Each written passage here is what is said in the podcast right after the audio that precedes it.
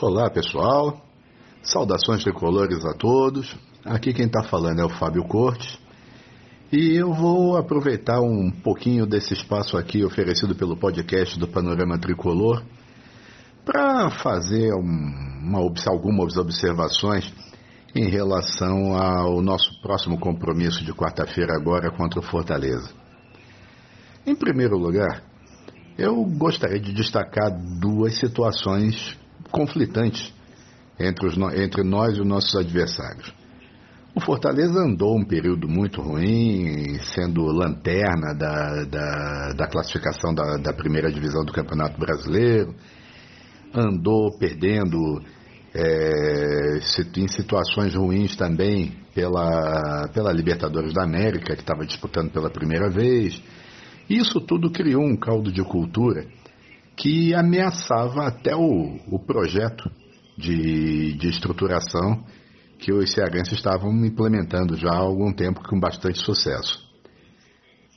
Por outro lado, eles acabaram interrompendo essa sequência negativa, curiosamente depois de terem perdido para o Fluminense o jogo de ida da Copa do Brasil por 1 a 0 e saíram já da, da zona de rebaixamento da Série A, já voltaram a ganhar, já estão com uma certa folga, enfrentaram o, o adversário Ceará no, no chamado Clássico Rei e pegaram o elevador, né? como, como, como costuma se dizer.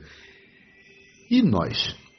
Nós estávamos com uma sequência embalada, 13 jogos invictos, a maioria vitórias, algumas conseguidas meio na bacia das almas, com atuações não muito recomendáveis, mas estávamos bem, estávamos numa posição interessante. Se tivéssemos vencido a 14ª partida, teremos nós assumidos a vice-liderança do Campeonato Brasileiro, a uma distância de apenas sete pontos em relação ao Palmeiras. Tudo isso virou virou fumaça, praticamente, depois de uma derrota vexatória contra o Internacional em Porto Alegre no último domingo. E aí vem a dúvida: quem é que vai se dar melhor nessa partida?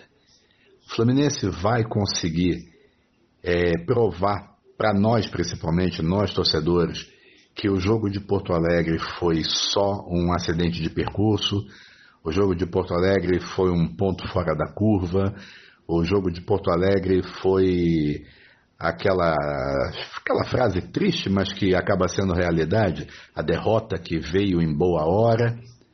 Ou será que aquela derrota não foi exatamente a, a que veio nessa tal boa hora? E sim pode até significar algo pior. O que esperar de nós?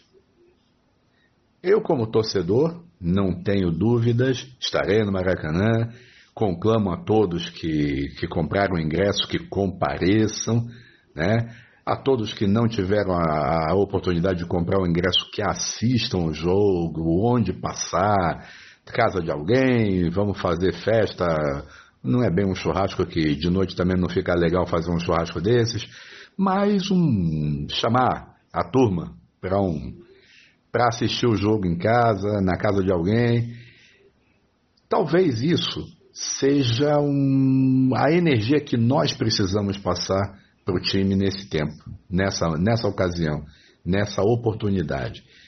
Eu, como eu falei, vou estar no estádio, vou incentivar, claro, dentro da, do que as minhas cordas vocais permitirem, e torcer, dar energia para que nós estejamos sempre com a possibilidade da vitória e com a, a vitória ao final do jogo e classificados para a semifinal da Copa do Brasil e esperançosos de conseguir um título, um título de expressão nacional que não conseguimos há 10 anos. É, o jogo, o jogo ganhou um contorno dramático. E isso nós precisamos é, reverter em campo. Reverter em campo, reverter na arquibancada. Lembrar que nós somos torcedores do Fluminense. Tá? Nós precisamos nos concentrar no Fluminense e não nas personificações que aparecem por aí. Conclamo a todos para incentivarem, para incentivarem, para lutarem dentro das suas forças emocionais a favor de tudo isso que nós merecemos conquistar. Saudações tricolores a todos e até quarta-feira, rumo à vitória.